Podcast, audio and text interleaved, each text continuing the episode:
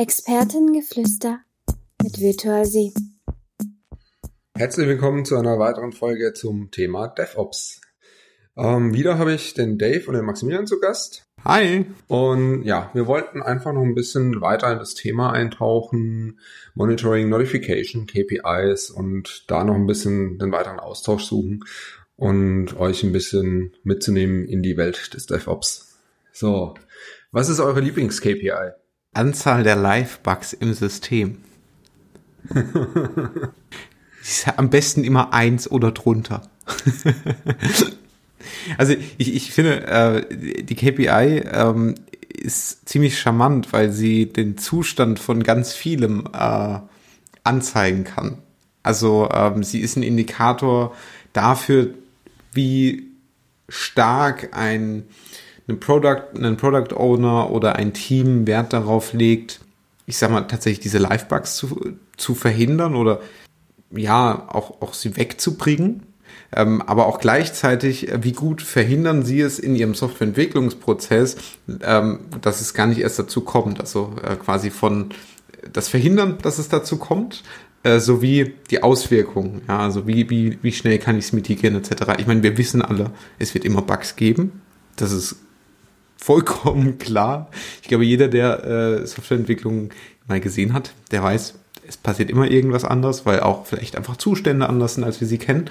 Aber ich glaube, wenn man so eine KPI hat ähm, und dann auch vielleicht messen kann, wie, wie, wie schnell man die dann auch löst, ist das, glaube ich, eine gute Sache. Hm, Lieblings-KPI ist schwierig. Ähm, generell bin ich mal ein Fan davon, äh, von der Time to Recover, also einfach zu schauen, wenn ein Bild fehlgeschlagen ist, wie lange dauert es tatsächlich wieder, bis der nächste Bild angestoßen wurde, der funktioniert. Das hängt natürlich auch immer stark davon ab, was der letztendliche Bild tatsächlich macht. Also reden wir hier von Continuous Deployment, reden wir von einem, von einem schnellen Feedback-Cycle oder ähnliches. Ähm, da hat das natürlich unterschiedliche Aussagekraft, aber es, äh, als generell für das Team finde ich das immer sehr interessant, ähm, wie sich das auch über die Zeit verhält, weil man da auch kulturell oder miteinander dann wesentlich besser agieren kann und auch probieren kann, ein bisschen mehr Verantwortung zu übernehmen, gerade wenn es um ein, um ein Bild geht, den man, sage ich mal, nicht selber angestoßen hat, aber der ein Deployment beinhaltet, dass man sich nicht quasi äh, wegduckt und sagt, ja, ich bin dafür nicht verantwortlich, ich habe das nicht gepusht in irgendeiner Form, sondern das ist dann auch später, wenn es ums, ums Monitoring selber geht, also um zu schauen, ob das System läuft oder wenn es mal ausfällt, ähm, gerade bei ja, genau, entweder bei Entwicklern, die jetzt nicht unmittelbar mit der Feature-Entwicklung zusammen, äh, zusammenhängen oder daran beteiligt waren, oder was ich auch in der Vergangenheit öfter hatte, gerade Developer, die eher aus dem, aus dem Junior-Bereich kommen, die das Feedback zwar bekommen, es wahrnehmen, aber sich dann noch so ein bisschen wegducken, ähm, weil sie vielleicht nicht total verstehen, wie das System funktioniert, was, was die, die letzte Änderung tatsächlich herbeigeführt hat. Aber auch da kann ich, glaube ich, immer nur wieder empfehlen, immer in diesen, ich sag mal, diesen Schmerz reinzugehen, ähm, zumindest probieren, bei der, bei der Lösung des Problems beizutragen, weil da lernt man auf der einen Seite für sich selber relativ viel und auf der anderen Seite kann man auch ähm, Prozesse aufdecken, an denen es vielleicht tagt. Das sind oft Banalitäten, wie zum Beispiel ein Server, auf den man nicht draufgekommen ist, weil man den entsprechenden Key nicht hatte und weil man nicht wusste, welche Systemkomponenten tatsächlich da auch Bestandteil von waren. Ähm, eine Frage habe ich, Dave. Ähm, mhm. Du sagtest, die Mean Time to Recover und ich habe das so verstanden, dass du es auf den Bild beziehst.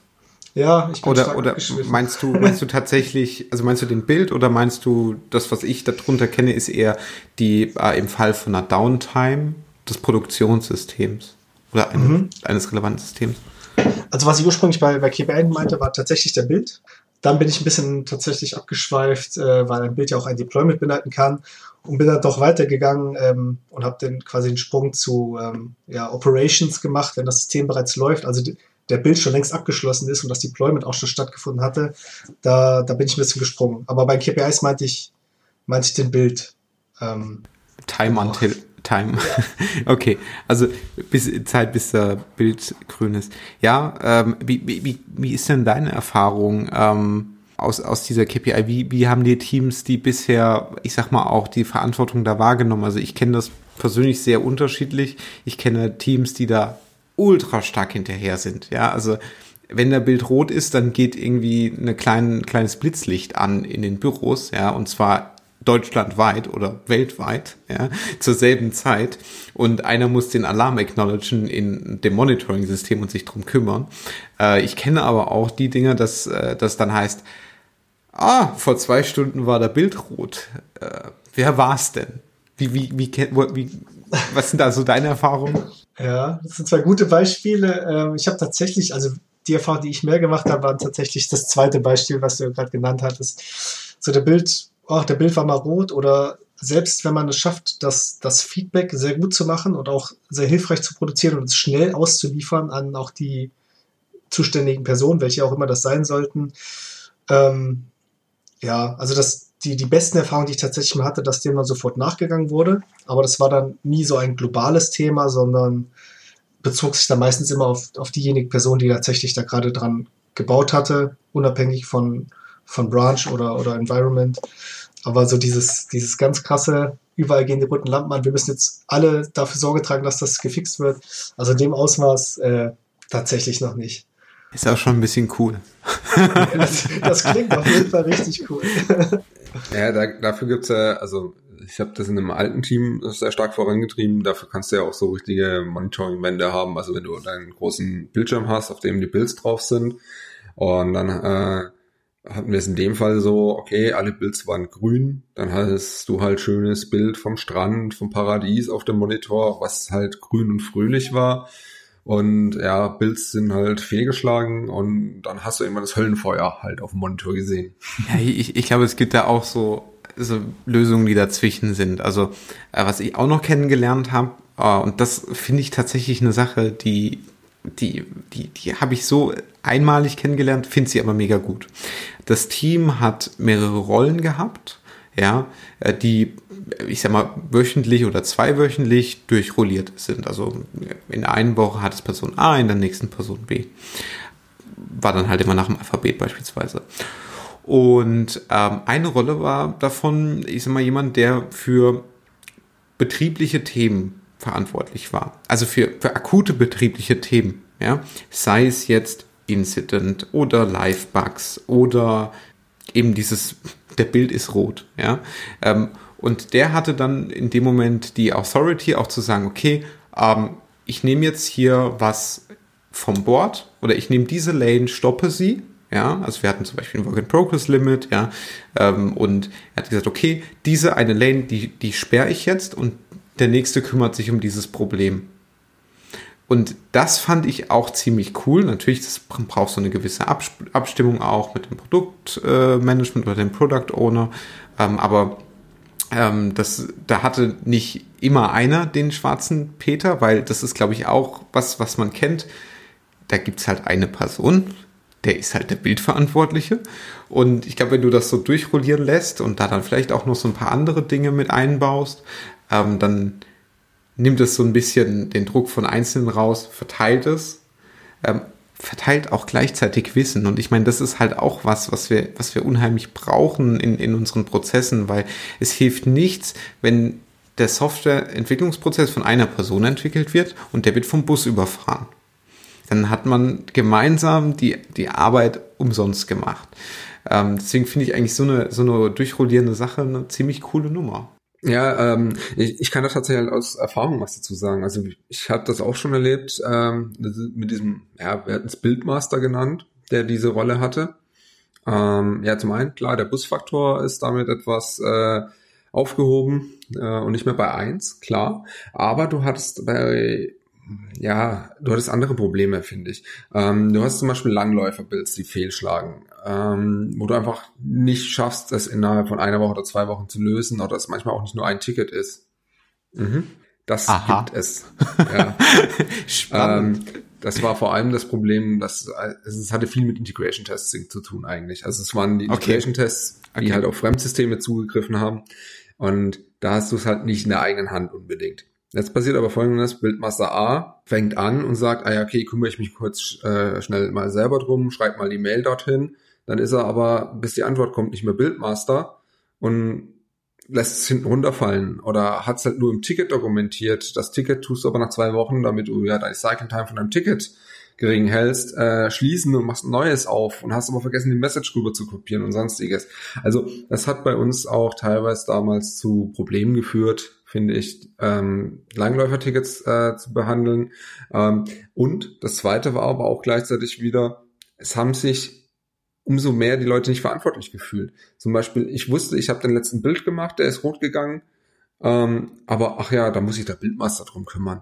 Und ja. Also das ist natürlich auch eine Rollendefinitionsfrage. Ne? Also äh, ich meine, deswegen, ich hätte jetzt niemanden Bildmaster genannt, ja, weil ähm, ich glaube, das ist ein zu starker Fokus auf ein Problem. Ich glaube, wenn ich sowas höre, habe ich auch gleich den Eindruck, es besteht ein allgemeines Problem mit Builds, weil man dafür eine dedizierte Person braucht. Diese, das, was ich versucht habe zu beschreiben, ist eher jemand, der sich quasi um die akuten betrieblichen Probleme kümmert. Und ja, ich glaube, das ist dann halt auch wirklich eine Sache, wo man sich als Team auf ein Rollenbild committen muss. Und wenn man das getan hat als Team, dann sollte man das einhalten oder es ist tatsächlich auch ein Thema für die Retro. Ja, also so, so kenne ich das Ganze auch. Also gerade wenn man eine dedizierte Person für bestimmte Themenbereiche hat. Das hatten wir auch schon für, für Live-Betrieb und für Probleme im Live-Betrieb, was äh, interessanterweise auch so ein bisschen oder was wo ein bisschen probiert wurde zu forcieren, ist, dass vor allen Dingen Kommunikation von anderen Teams, die ebenfalls mit diesem Live-Produkt zusammenhängen und da Fragen für haben oder auch ähm, die eventuell auch bei der Problemlösung helfen können, dass diese, dass da die Kommunikation so ein bisschen kanalisiert wird, weil wie Maximilian sagt, es gibt dann oft diesen diese eine Person für, für Jenkins, dann gibt es diese eine Person, die bei anderen Teams das Gesicht ist für eine bestimmte API oder für ein äh, bestimmtes Produkt. Und die wird dann halt immer, äh, die wird halt immer angehauen und hat dann aber äh, meistens gerade selber irgendwas anderes zu tun. Und da fand ich zum Beispiel ganz hilfreich, wenn es eine bestimmte Person gibt, die sozusagen für, für Krisen von außen oder auch mit der Produktionsumgebung äh, für eine bestimmte Zeit noch verantwortlich ist und einfach hilft, das Ganze so ein bisschen zu kanalisieren und abzufedern. Im Bereich von Build-Environments hatte ich das tatsächlich auch noch nicht. Also, dass es wie so, wie so eine Art Bildmaster gibt, weil äh, kommt natürlich immer drauf an. Aber da hätte ich jetzt natürlich, hätte ich auch gesagt jetzt, dass es oft einfach dazu führt, dass äh, irgendein Commit wird, hat er den, Be äh, den Bild halt fehlschlagen lassen und dann wird es halt oft auch bei dieser Person halt wieder landen und ich glaube, da, da profitiert man auch nicht von diesem Knowledge-Transfer, weil die Person will ja natürlich, dass der Bild schnellstmöglich wieder, wieder rot, äh, wieder rot, wieder blau oder wieder grün ist. Da wird sie zu der Person X gehen, die als letztes committed hatte und sie doch höflich beten, die Änderung so anzupassen, dass der Bild wieder funktioniert, bevor man da selber sich in ein bestimmtes Thema, sage ich mal, erstmal reinfuchsen muss, um dann mhm. dieses Bild wieder zu fixen. Jein. Also, ich, lass mich mal kurz, Maximilian. Ich möchte dazu nämlich einfach mal euch aus eurer Seifenblasenwelt da rausholen. Weil es gibt nämlich zwei Unterschiede. Also du musst es auf unterschiedlichen Levels sehen, ja. Redest du jetzt von einem Team, das gut ist im prinzipiellen Umgang mit seinen Builds und hat Bildlaufzeiten von unter einer Stunde? Oder redest du von einem Team, wo ein Bild einfach mal vier, fünf, sechs Stunden dauern kann? Also man, man, man, dann weißt du nicht mehr, dass du dran warst. Also ich glaube, aus deinen Erzählungen hört man schon so einen gewissen Leidensdruck. Ich fand das damals ein super spannendes Thema. Ich habe auch mich damals sehr, sehr intensiv versucht, damit zu beschäftigen. Und wir haben da sehr, sehr viele Ansätze gefahren. Aber das Problem ist halt tatsächlich, also um es mal ganz einfach zu machen, wir hatten das, glaube ich, in der Folge davor auch schon mal kurz im Thema. Du brauchst schnelles Feedback. Und das ist das Problem. Wenn du nämlich jetzt ein Bild hast, der vier Stunden läuft, mal so gesagt, in den vier Stunden können halt mehr als ein Commit passiert sein. Und dann musst du mal gucken, wer war eigentlich, eigentlich schuld. Also je nachdem, wie groß dann das Team auch ist. Und äh, es gibt einfach Faktoren, die können das Ganze halt leichter und schwieriger machen. Absolut. Deswegen iterativ anfangen. Ich meine, aus unseren Gesprächen an anderer Stelle äh, habe ich ja durchaus verstanden, dass das dann nach und nach besser wird und wurde. Ähm, du wirst ja nicht mit dem großen Wurf vorbeikommen können, weil du musst auch die Leute überzeugen, du musst die Zeit dazu kriegen. Es ist immer eine Abwägung zwischen Feature und nicht Feature, Feature und Quality im Regelfall, ja. Ähm, und da muss man natürlich auch hinterher das Standing in so einem Produktumfeld haben und das dann auch gemeinsam als Team durchsetzen. Das klappt nicht immer, ähm, aber steht der Tropfen hüllt den Stein das ist tatsächlich ein, ein Ding, das ziemlich gut funktioniert. Ja. Ähm, ich glaube aber auch, dass man eine Verantwortung im Team gemeinsam beschließen muss und auch sich gemeinsam dazu committen muss. Wenn du wirklich jeden im Team hast, der sagt, okay, ja, das, darauf committen wir uns. Auf, also einerseits so ein Sprint-Ziel ist normalerweise so ein Commitment, ja, aber auch auf der anderen Seite zu so einer Rolle. Ich habe zumindest mal die naive Hoffnung, äh, dass das in vielen Teams funktionieren kann. Das ist aber immer individuell. Aber ich habe das Gefühl, wenn du, wenn du Bildzeiten von, von vier Stunden plus hast, die dann vielleicht auch nicht in Parallel laufen können und du dann sozusagen, wenn du einen Push gemacht hast, warten musst, bis der vorherige Bild oder die vorherigen Bild abgeschlossen sind, da muss man vielleicht an anderer Stelle nochmal äh, mal gucken, wie man da effektiver und, und schneller zusammenkommt, um, um besseres und schnelleres Feedback auch, auch rauszubekommen. Ja, definitiv. Ähm, das war auch damals ein ganz großes Thema. Ähm, wir haben da das auch an verschiedenen Stellen sind wir das dann angegangen und was in so einem Fall passiert, du musst analysieren. Damit musst du halt erstmal anfangen, das musst du halt dann auch äh, auswerten und das sind halt Dinge, die brauchen auch eine gewisse Zeit. Ähm, der Punkt ist, es gibt halt immer zwei unterschiedliche Sachen. Wenn du Glück hast, fängst du halt schon mit einem guten Setup an oder du hast einen Moment, wo alles ganz gut ist und dann merkst du es, wenn du richtig, hm, ja, die richtigen KPIs hast und auswertest, merkst du es auch relativ schnell, wenn deine Sachen in die falsche Richtung abbiegen. Wenn du darauf halt zu lange keinen Fokus gelegt hast, und wir reden jetzt von Projekten, das ist, ähm, das Projekt ist vor über zehn Jahren gestartet. Also, glaub, grob überschlagen. Vielleicht waren es auch erst vor acht Jahren, aber ist egal. Also, zu einem Zeitpunkt, wo man auch vielleicht auf viele Dinge noch nicht so bewusst den Fokus gelegt hatte, ich sehe es, also ich sehe es jetzt, ihr, ihr leider nicht, aber ähm, an meiner Reaktion könnt ihr es vielleicht hören. Ich bin äh, skeptisch. Augen verdreht. Nein, ich habe nicht die Augen verdreht, ich bin skeptisch. ja, äh, der skeptische Hamster. Ähm, Google das einfach mal, der skeptische Hamster. Äh, Nein, auf jeden Fall, auf was ich hinaus wollte, ist einfach der Punkt, ähm, wenn du halt irgendwann an den Punkt kommst und feststellst, ah, wir messen mal oder du bist halt vielleicht schon viel zu weit im Sumpf drin, um einfach wieder rauszukrabbeln. Und dann musst du halt Schritt für Schritt dich rausziehen. Ja, und, und dann sind diese Schritte auch relativ teuer. Das, das ist so. Also ähm, wir haben mal in einem Team oder in einer Abteilung haben wir mal ein neues oder ein altes Produkt übernommen und ähm, das war auch ziemlich spannend. Ähm, das ist uns am Anfang jeden zweiten, dritten Tag um die Ohren geflogen, weil die Connection Pools ähm, sowas von am ähm, sowas von ausgelastet waren, weil wir irgendwelche DDoS-Angriffe hatten. Ähm, wir hatten ähm, ohne Ende Live-Bugs und ohne Ende äh, problematischen Code. Da mussten wir halt natürlich auch erstmal priorisieren. Also am Ende sind wir erstmal hingegangen und haben geschaut, warum laufen uns denn immer die Connection Pools so krass aus dem Ruder. Haben dann priorisiert, haben die Anwendung geteilt, haben, haben was zur Sicherheit getan, haben ein besseres Blocking eingebaut über, über unser Operating Team damals noch.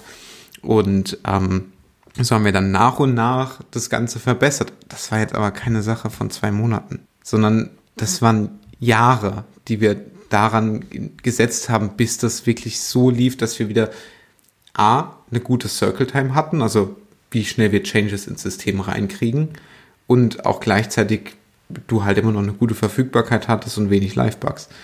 Das war auch eine Entwicklung vom Team, weil das Team kannte dieses große alte Ding nicht und wir haben es nach und nach umgebaut.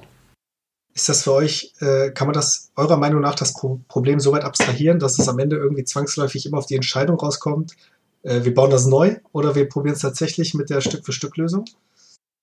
ich weiß nicht, ob neu immer besser, also privat sage ich, neu ist immer besser, ja, also, aber ähm, ich glaube, dass es ganz oft einfach nicht so ist, weil du hast, also ich nehme jetzt mal ein Beispiel. Aber, aber es kommt immer auf die Entscheidung raus, hinaus, meine ich. Also ist das Problem immer so abstrakt, dass du sagen musst, neu bauen oder, oder Schritt für Schritt zurück oder gibt's noch einen, gibt's da noch einen dritten Weg, eine Alternative?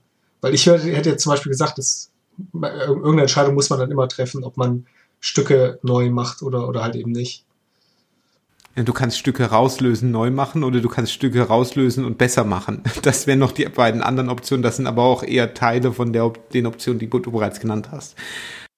Ich glaube, es läuft immer darauf hinaus eigentlich. Ähm, also entweder bist du halt so festgefahren, dass du äh, ja dich da nicht mehr verbessern kannst und dann kommst du an den Punkt, dass du halt evaluieren musst, ist es nicht sinnvoll, das neu zu machen.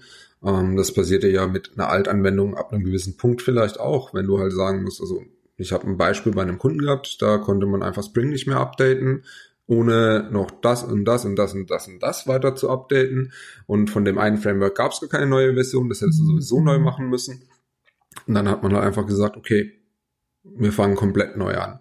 Ähm, weil, ja, das geht einfach anders nicht. Es gab halt auch keine Tests in der alten Anwendung. Aber letzten Endes ist der andere Punkt, du kommst halt dann, ja, wenn du die Testabdeckung hast, ähm, also als erstes Testabdeckung hochfahren und dann kannst du halt anfangen, Stück für Stück auch Code zu refactoren und neu zu machen und da besser zu werden.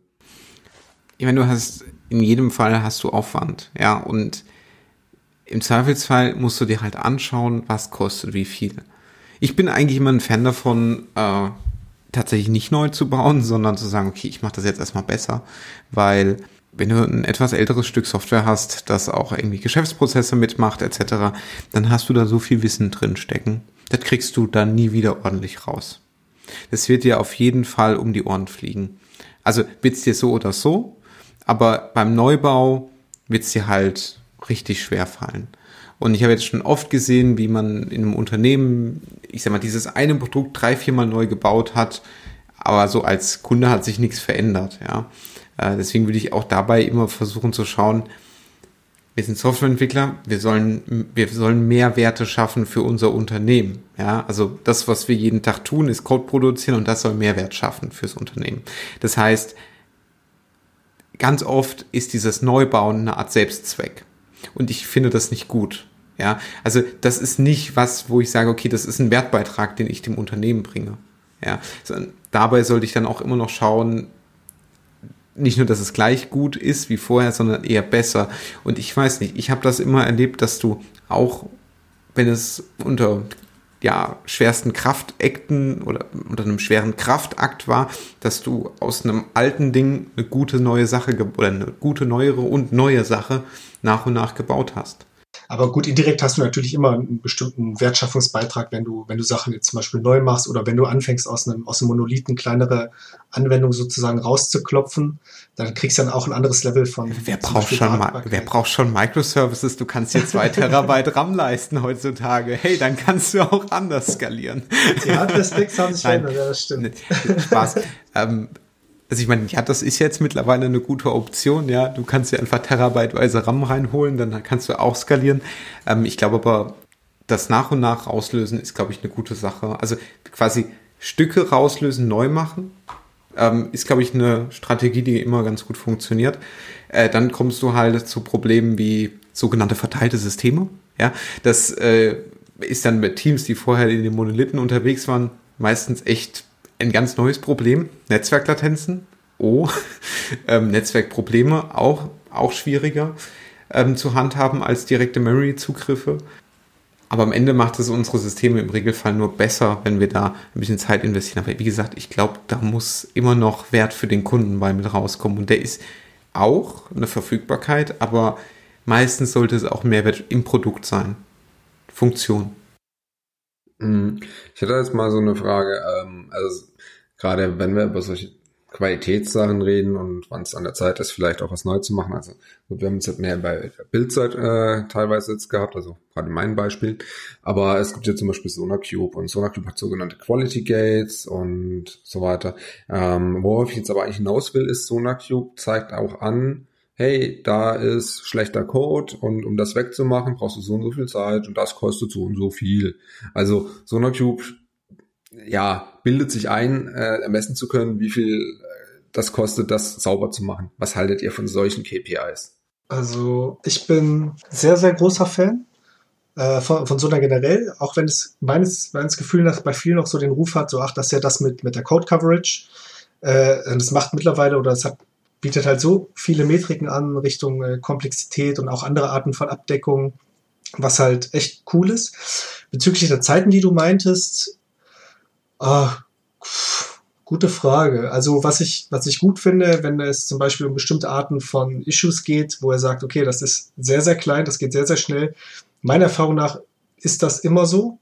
Bei wesentlich komplexeren Themen, wo steht, das dauert viele Stunden, da fängt dann so ein bisschen, ich sag mal, mein Interesse an zu schwinden, weil dann geht natürlich die Aussagekraft wird ein bisschen äh, ein bisschen verschwommener meiner Meinung nach. Aber da habe ich jetzt auch nie so wahnsinnig Fokus drauf gelegt. Äh, aber so generell auch die, die, die Metriken und die Issues, die du da anlegen kannst, auch Richtung Security und auch äh, äh, Comment Coverage etc.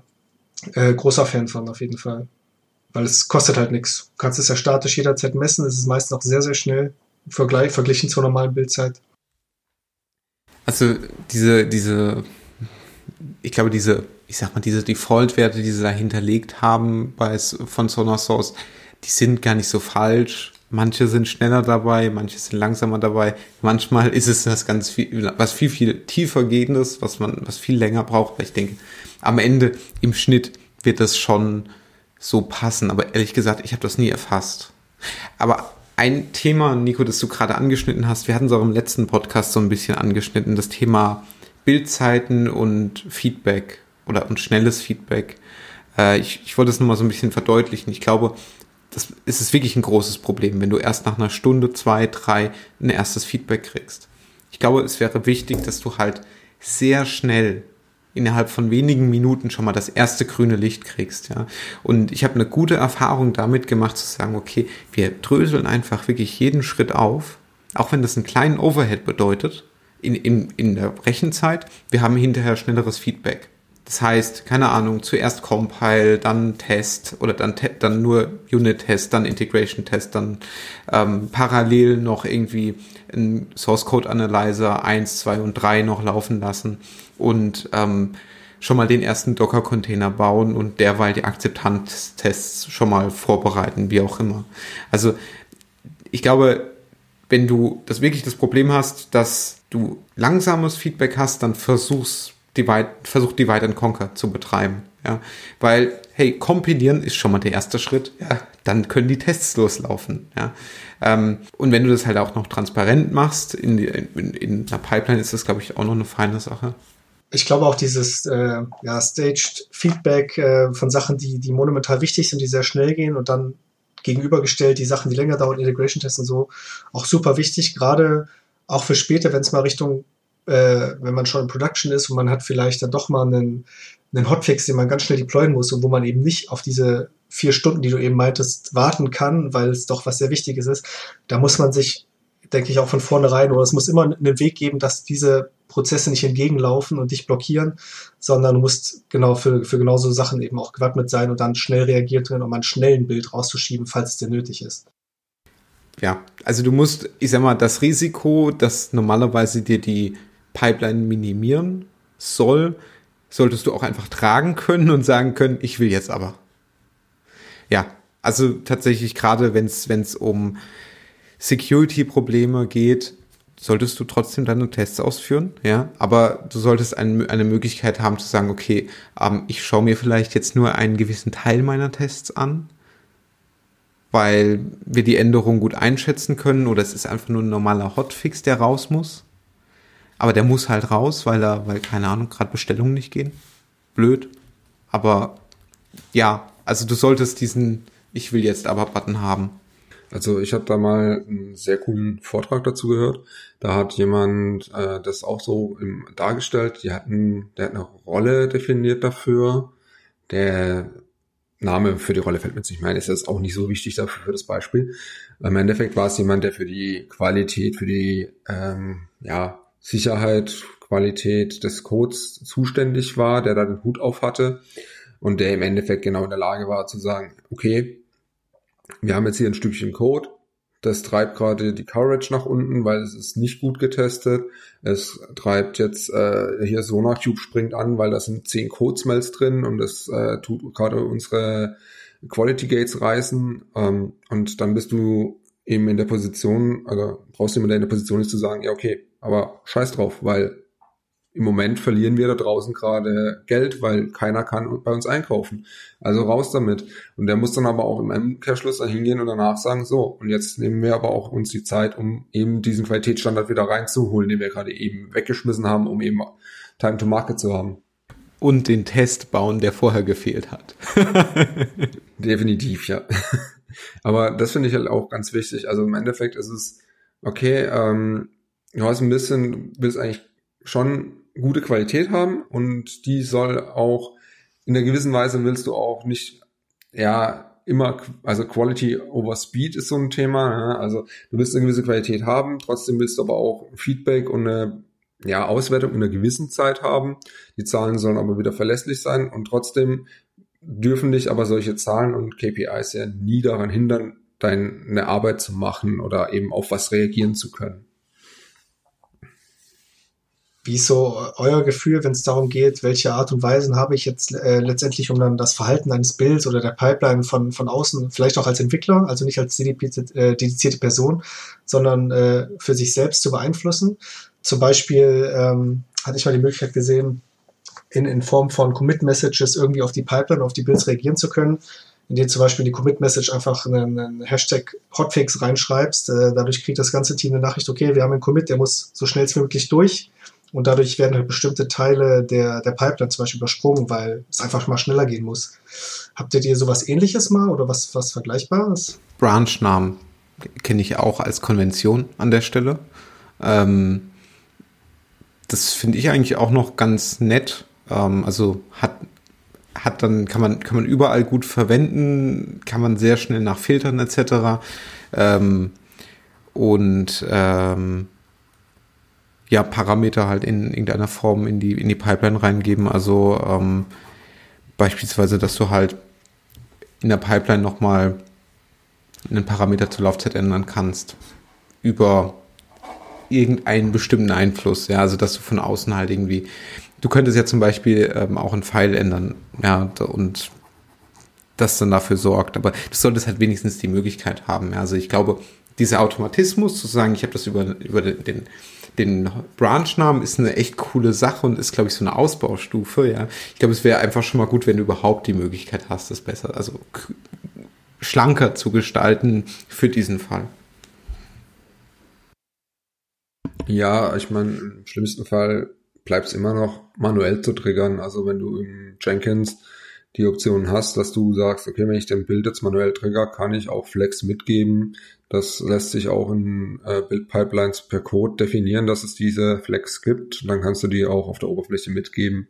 Ist es nicht die schönste Lösung. Mir gefällt tatsächlich das mit einem Branch-Name oder einer Commit-Message viel besser, aber letzten Endes, es ist eine Lösung. Also ich meine, ähm, das ist halt das Coole, wenn ich mir jetzt so ähm, Shared Libraries bei einem Jenkins anschaue, ich kann Groovy oder ich kann Java, dann ist die Wahrscheinlichkeit hoch, dass ich Groovy kann. Also baue ich mir eine Shared Pipeline, die diese Logik enthält, die wir brauchen. Und es gibt halt auch unendlich viele Shared Libraries da draußen, ähm, die man sich mal anschauen kann, von denen man lernen kann, die man vielleicht auch, die lizenztechnisch passen, dann kann man sie auch kopieren, ähm, die unheimlich interessant sind, die, wo man auch viel von lernen kann. Hm. So, ich würde jetzt gerne noch mal so auf eine Sache zukommen. Äh, ich würde gerne nochmal auf eine Sache zurückkommen, die wir in der Vorbesprechung mal hatten.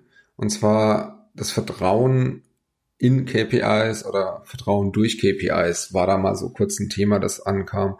Was genau ähm, ist denn für euch eine vertrauensvolle KPI? Also was, was macht eine KPI vertrauensvoll in dem Sinne oder wichtig?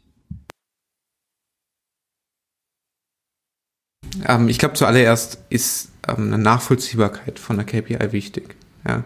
Ähm, das heißt, ich sollte verstehen können, wie, es zu dieser, wie es, wie es dazu kommt, dass sie jetzt äh, sich verändert hat. Ja, also ähm, vielleicht auch, dass ich Rohdaten einsehen kann. Ja, also beispielsweise bei der Anzahl der Livebugs, welche Livebugs hatte ich denn, wann wurden die gefixt etc. Ähm, oder auch bei der Downtime, wann hatte ich denn Downtimes? Ja, ähm, nicht jeder kriegt darüber eine Notification. Ja. Ähm, ich denke auch, dass ein Vertrauen da rein ist, dass ich sie regelmäßig aktualisiert sehe. Ja, also, ähm, dass ich halt auch sehe, eine Veränderung wahrnehmen kann. Ähm, und ich glaube, am Ende ähm, ist es auch wichtig, dass man sich so ein bisschen drauf committed hat, ähm, weil dann kann ich dem erst drauf, dann, dann wird sich bei mir erst so ein, so ein gewisses Vertrauen da auch reinbringen, keine Ahnung. Also, also ich sag mal, wenn ich so eine KPI von außen kriege, bin ich immer erstmal ein bisschen kritisch. Ja, im, im Prinzip totale Zustimmung, äh, was, was Maximilian gerade gesagt hat. Ich habe jetzt auch keine, keine spezifische KPI, aber ich denke mal, die wichtigen Punkte, die er eben angesprochen hat, sind, dass die greifbar sind für jeden und auch jeder merkt, inwiefern eine KPI in seinem eigenen Einflussbereich liegt, wo er dann tatsächlich die, die Macht hat, ähm, Einfluss drauf zu nehmen. Und da, genau, es ist schwer zu sagen. Es gibt halt, glaube ich, nicht die eine, sondern Commitment ist ganz wichtige, äh, ganz wichtige Sache eigene, eigene Möglichkeit, eigener Einflussbereich und dann ist natürlich interessanter, je mehr Personen involviert sind äh, und auch wo dann diese KPI liegt. Und sie muss halt natürlich immer aktuell sein, ja. Hm. Ähm, was ich noch hatte, ähm, was wir auch, worüber wir auch gesprochen hatten im Vorfeld schon, wäre ja auch so Runtime-KPIs, die dann ja auch dazukommen, ähm, bei denen es ja auch darum geht, die müssen ja auch ein gewisses Vertrauen aufbauen oder eine gewisse Aussage treffen können. Ein Beispiel, das wir hatten, war zum Beispiel, wie, wie schnell ist eine Webseite geladen und aufgebaut. Da hast du eine Reaktionszeit, aber eine viel spannendere KPI, die ihr ins Spiel gebracht habt, ich weiß jetzt nicht mehr, wer von euch beiden war, die, dass man eben einen Prozessschritt hat, der von A nach B geht und wie lange der geht und ob das sich nach einem Bild oder einem Release verändert hat. Ja, ich glaube, das war in dem Fall ich. Ähm, ja, also die, die grundlegende Idee wäre, dass du, ähm, sag mal, du hast so ein Produktverwaltungsfrontend, ja, ähm, ich sag mal, da drin kannst du, nehmen wir mal ähm, Domain Management, ja, und da drin kannst du einen DNS-Eintrag ändern. Also ganz klassisch, du kannst einen hinzufügen, löschen, modifizieren. Und ähm, das heißt, ich habe irgendwie als Kunde habe ich die Intention, dieses, ähm, diesen DNS-Eintrag zu ändern. Das heißt, ich komme irgendwie auf diese DNS-Einstellungsseite. Ich drücke auf den Löschen-Button, ja, muss dann vielleicht noch was bestätigen und dann bin ich fertig. Das wäre quasi eine, eine messbare, ein messbarer Prozess. Genauso wie das Editieren. Ich drücke da irgendwie auf den Stift, ähm, dann führe ich was aus, kriege vielleicht einen Validierungsfehler, ähm, kommen dann vielleicht mal auf einen Serverfehler, also auf, auf irgendein technisches Problem. Äh, und beim dritten Versuch habe ich es dann geschafft. Ja, also es ist auch was, was ich messen kann. Wie viele Versuche braucht jemand, bis er durchkam? Also einerseits irgendwie technische Fehler, Valid Client-Validierungsfehler oder Server-Validierungsfehler. So, so Dinge würde ich mitmessen. Und auch zu, also quasi bei so einem Edit ja, beim Anlegen hättest du dieselben Kriterien und dazwischen die Zeit zu messen, finde ich auch ganz nett. Das ist manchmal nicht so einfach. Ähm, das zur Laufzeit zu messen, ich glaube, es gibt aber heutzutage genug Möglichkeiten, äh, Logs zu joinen ähm, in irgendeiner Form, ähm, um, um das sich dann anzuschauen.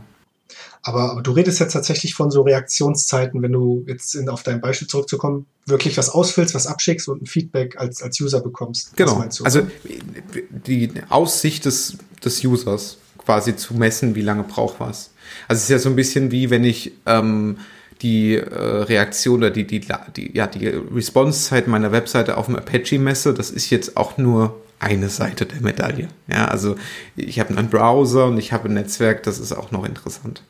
Mhm. Naja, ich habe nur gedacht, das ist ja dann auch so ein bisschen featureabhängig. Es kann ja sein, dass der Product, Product Manager sagt, okay, wir bauen jetzt in dieses, äh, wenn du eine, DNS editieren möchtest, dann wird noch äh, vorher drei Schritte überprüft, ob, die, ob der Eintrag richtig ist oder es wird noch irgendeine Datenbank abgefragt, dann hast du ja zwangsläufig eine, eine Veränderung. Ja, aber das, das ist ja das Coole. Du kannst das dann auch messen und kannst dann sagen, ähm, Übrigens, Herr Product Owner, seit äh, vorgestern haben wir 17 Bugs aus dem, aus dem Customer Care ähm, weil es die Leute nicht mehr hinkriegen, ihre DNS-Einträge zu ändern. Übrigens, hier sind die Zahlen dazu. Auch eine schöne Sache.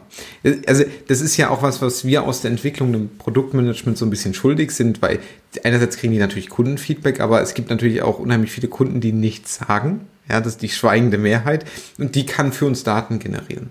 Ja, und daraus können wir dann wiederum ähm, auch sagen, okay, hey, ähm, so und so sieht's aus. Äh, vielleicht sollten wir den AB-Test zurücknehmen.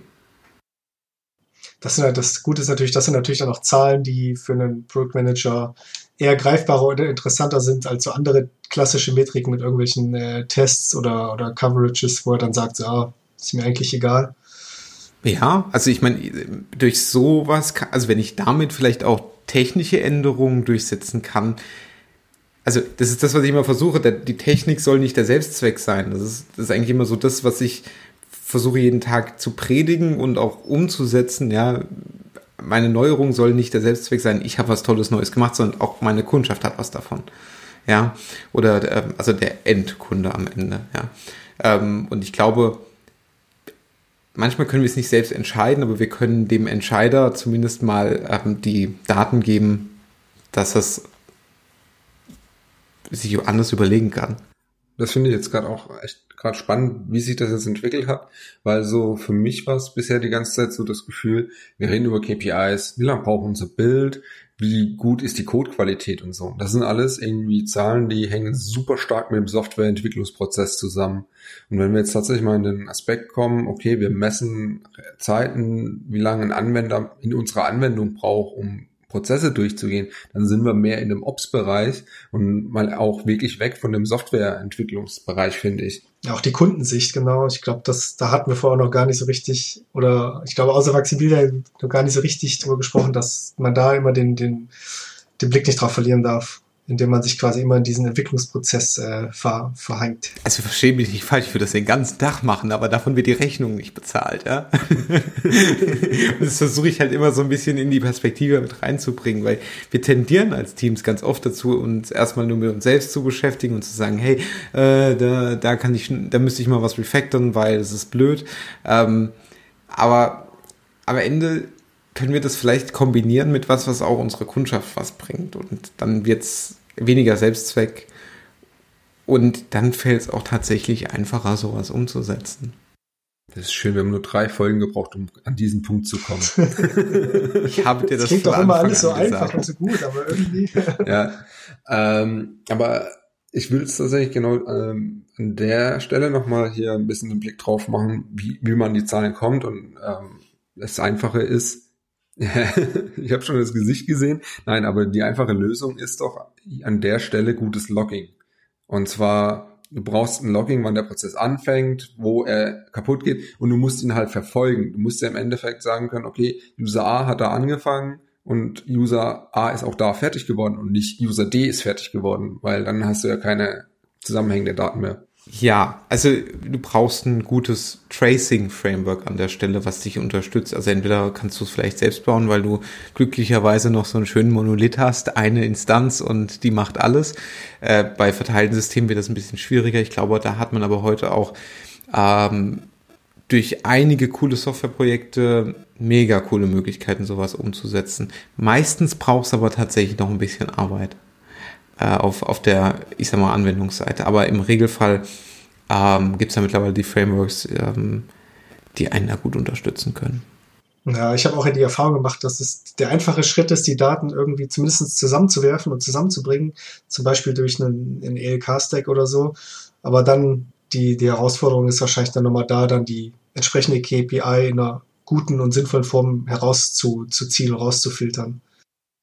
Ja, ich bin es gerade auch aktuell bei meinem Projekt. Das ist zwar im Moment eine eher etwas kleinere Anwendung, aber wir haben da angefangen, eine komplette Neuentwicklung zu starten und gerade was das Logging angeht, da bin ich auch ein großer Freund davon, gutes und aussagekräftiges Logging zu haben, vor allem keins, das halt schon beim Starten der Anwendung, bevor überhaupt ein Fehler passiert ist, schon fünfmal Error ins Log geschrieben hat, weil halt irgendwelcher Mist drin geloggt wird. So, und ähm, da äh, habe ich den Ansatz vom Structured Logging äh, genommen und wir versuchen auch Logging Text zu machen, dass du halt wirklich einen Tag hast, wozu gehört dieser Log-Eintrag. Und das ist super schwierig, weil du einfach so dieses, wo ordne ich jetzt halt welches Logging eigentlich wirklich zu, dieser Gedankengang alleine, das ist auch schon gar nicht so einfach, wie sie es anhört. Ja, und je nachdem, was du alles loggst, hast du auf einmal also hast du das Problem, dass du einfach nur unheimlich viel Logging-Code hast für die verschiedensten Business Cases, die abgebildet werden müssen. Und ja, da lohnt es sich auch manchmal einfach so eine dreckige Klasse zu bauen, die einem vieles davon kapselt. Ja, auch wenn es hässlich ist, aber es lohnt sich halt manchmal. Ähm ich glaube, man, also aus meiner Sicht als Entwicklung können wir ganz viel machen, ein Produktmanagement bei den Entscheidungen zu unterstützen und Logging ist fundamental dabei. Ja, ich glaube auch so, so Tools und Frameworks helfen auch ordentlich dabei, die, die, das Output der Loggings immer wieder in den Vordergrund zu führen, weil ich meine, wer kennt es nicht, wenn man, wenn man das nicht tut und man weiß, okay, auf dem System, wo mein Produkt drauf läuft, da wird geloggt, da wird aber nicht reingeschaut, bis irgendwas schief geht. Dann schaust du letztendlich mal rein, dann wirst du erstmal überwältigt von der Masse, was da ist. Dann siehst du erstmal 20 Exceptions, fragst dich, ah, flogen die eigentlich schon immer? Du guckst drei Monate zurück und siehst, ja, die flogen schon immer und oder so, ja, oder du wirst halt zugespammt, weil irgendeiner vergessen hat, irgendeine bestimmten, ähm, irgendeine bestimmte Logging-Zeile mal wieder zu entfernen oder hast dann einfach die Gigabytes von, von Logging da drin und musst dann erstmal wieder suchen. Und da hilft es dann, glaube ich, das von Anfang an irgendwie in irgendeiner Form zu bündeln und immer äh, auch ein Auge drauf zu haben, ja. Ja, aber das sind ja auch Logging-Stufen und also ein Debug-Log ja. sollte auch nie in einem Live-Log landen. Äh, mal davon abgesehen, dass Debug-Logging, boah, schwierig, ja. Ja, ich meine, ganz anderes Thema. Wenn, wir, wir hatten ja auch darüber gesprochen, ähm, dass es einfach manchmal die Umstände gibt, dass sich ein Prozess, also dass ich einen Teil des Softwareentwicklungsprozesses forcieren oder überspringen muss. Manchmal muss ich auch in der Produktion gewisse Logger hochdrehen können, weil es wird immer mal der Moment kommt, zumindest mal, äh, es kommt immer der Moment, wo ich sagen muss, was zur Hölle kommen da gerade für Daten rein? Ich muss es verstehen und manchmal habe ich keinen Zugriff auf, auf die Datenquelle, ja. Und dann hilft dir sowas schon noch. Also zur Laufzeit Loglevel ändern ist eine feine Sache. und, und gerade nicht nur, also dann auch über alle Knoten oder alle, alle Instanzen hinweg zum Beispiel, ja. Ja. Ähm so, abschließend würde ich das Ganze noch mal kurz ein bisschen abrunden mit äh, so Logging und dann kommen wir ja auch wieder an den Punkt mit, äh, wie Dave gerade nannte, Log-Messages, die schon lange anlaufen, die aber niemand gesehen hat. Ähm, da ist dann der Punkt ja wieder Richtung Notification zu schlagen und ähm, ja, auch System-Checks, Health-Checks, die auch Notifications lostreten, aber vor allem auch Logs, würde ich sagen. Ähm, ist es da nicht auch sinnvoll zu sagen, okay, wenn ich einen Error in meinem Live-Log habe, sollte ich Notifications schmeißen? Was, was ist da so eure Erfahrung oder Einstellung dazu? Also das kommt ganz klar auf die, auf die äh, Anzahl der Error an und also es gibt halt manchmal einfach die Situation, da hast du, also da hast du einen Zustand, der nicht behandelt ist und dann ist es nun mal, ich sag mal ganz platt, ein Error 500, ja.